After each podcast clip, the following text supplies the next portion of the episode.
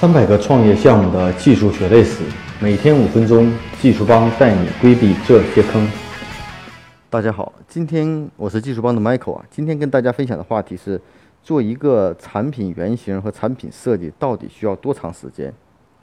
其实，在我们在我们创业初期啊，很多创业小伙伴在进行产品，在做产品，呃，要发布自己的产品的时候，都是非常心急的，都希望产品恨不得一两周、两三周就能发布上线。我们也听过很多 MVP 啊，包括现在比较流行的 SLM 的这种快速迭代的方法，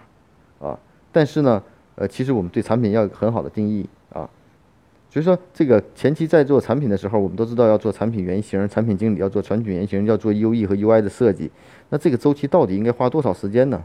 其实这个东西，我觉得第一呢，要明确你的项目需求，这是非常重要的。我们的产品原型如果前期是以完整的这种产品的概念为主的话，那可能涉及到产品的方方面面和每一个流程细节，可能也并不是一个产品原型完全能把所有的产品描述出来。那我们的产品原型中呢，可能包括了我们的用户的操作的体验，可能我们的流程的细节，但是在我们后台的功能上是否完备，这个也要需要去考虑的。所以说，我们刚看到的很多的产品原型都是基于用户端的。啊，但是上面的每一个字段的属性描述、流程的控制、逻辑的控制是否都是合理，这只是产品中的非常重要的一个环节。所以说，产品原型首先只是产品中的一个一个部分和重要的部分而已，是个可视化的部分，但并不是代表所有的拿的产品原型我们就可以进行产品开发了。那包括你的产品的数据项的逻辑关系、你的业务流程，甚至你系统中的一些涉及到算法的部分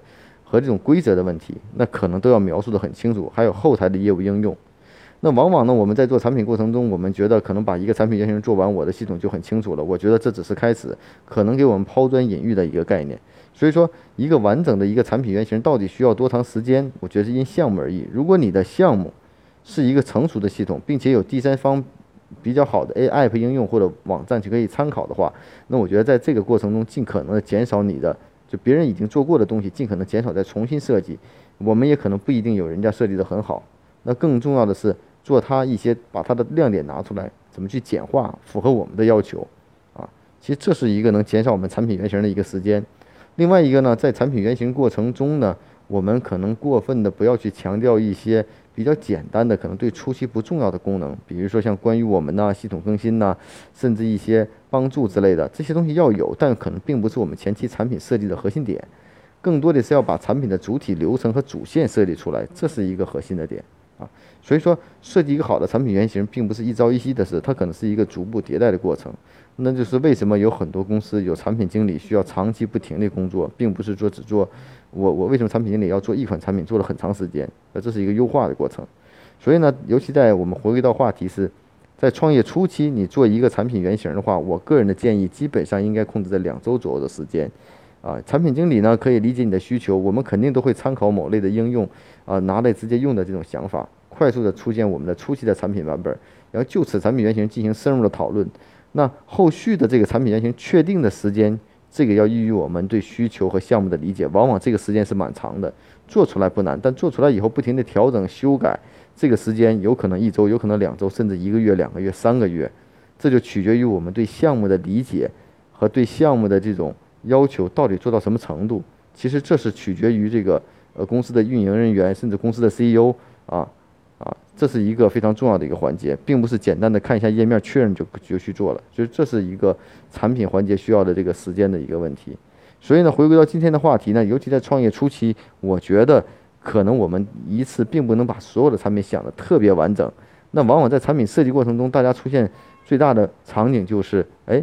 出现了第一版的产品原型，不停的优化，不停的增加功能，然后你会发现越做越复杂，越做越复杂，你的想法会越来越多。所以呢。我觉得前期要做简化，把产品的设计工作、原型的设计工作控制在两周左右，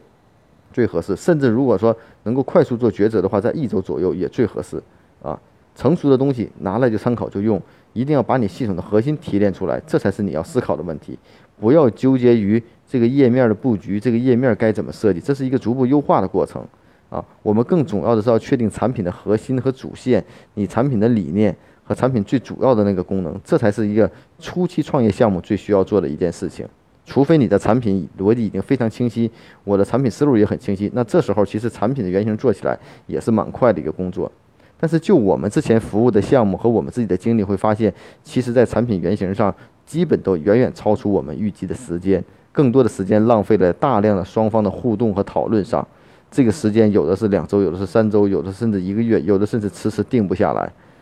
我觉得在创业初期，无论在创业初期也好，还是在实际中也好，有些东西要快速的决定，不停的试验，要不停的优化，而不是说是一步做一个完美的产品。这个可能性，我个人感觉并不是特别大。所以呢，说希望通过今天的这种分享呢，给大家带来的价值就是说，我们要客观的去评估和对待我们初期的产品设计。大家可以关注我们的微信公众号“技术帮零零幺”汉语拼音“技术帮零零幺”，可以获得更多关于录音的文本内容。如果大家有任何技术问题，可以加我的个人微信，啊，Michael 苗七六幺六，M I C H A E L M I A O 七六幺六。